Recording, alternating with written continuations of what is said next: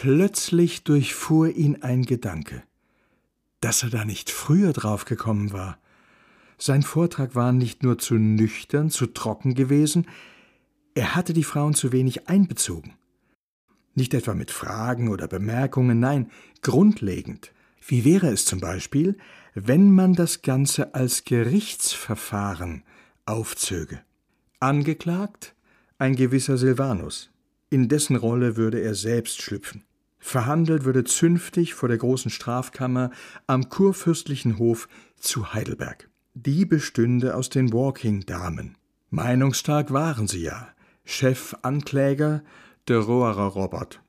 Zur Vorbereitung würde er an die Mitwirkenden kurze Rollenanweisungen verteilen mit den wichtigsten Informationen.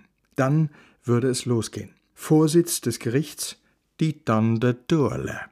Die wusste ja angeblich ganz genau, wer wie evangelisch war.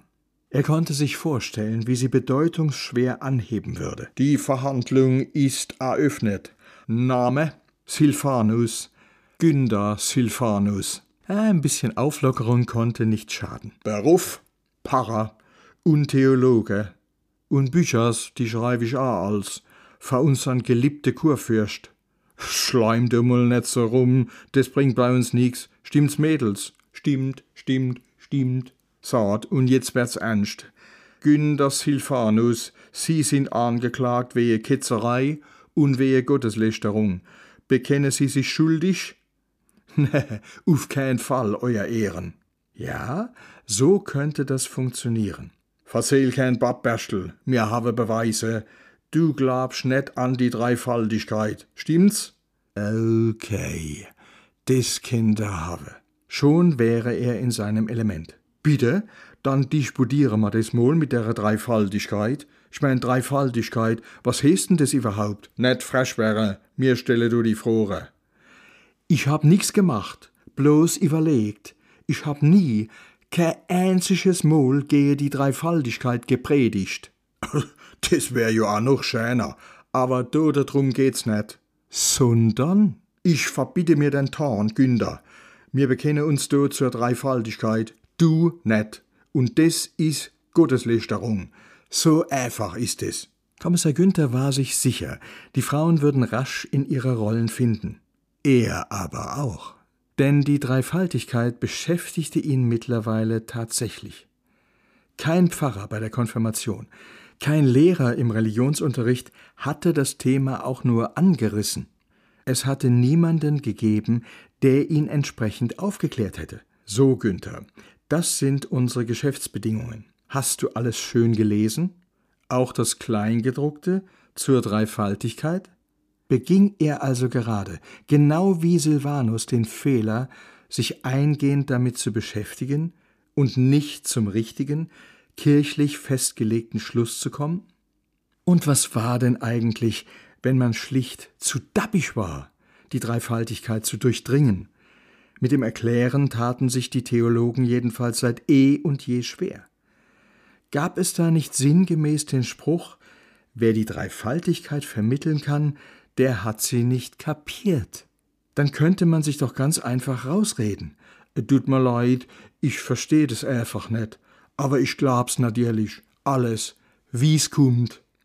Woher weiß ich, was ich glaube? Das würde er die Vorsitzende Dante Dorle in der Verhandlung irgendwann zugespitzt fragen, und sie würde sich daraufhin die Haare raufen. Halt die Günder! Schuldig, auf jeden Fall. Schuldig? Wer sagt es?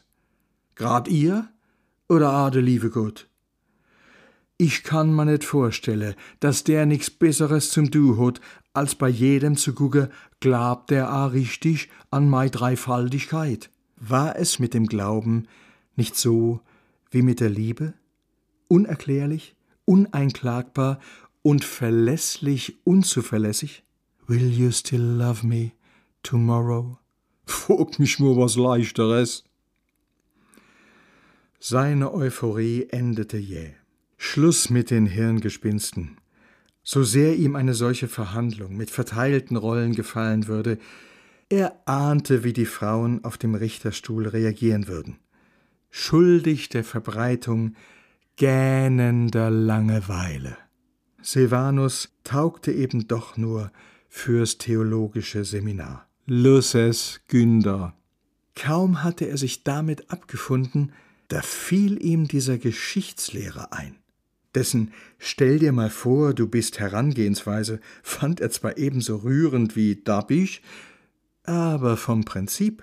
Für eine Frauenrunde am Hopfeloch musste man die Sache womöglich abgedrehter aufbereiten.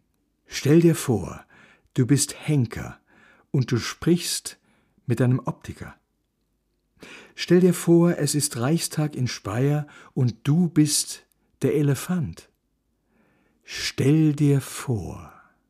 Kommissar Günther stellte sich vor, er bekäme eine zweite Chance.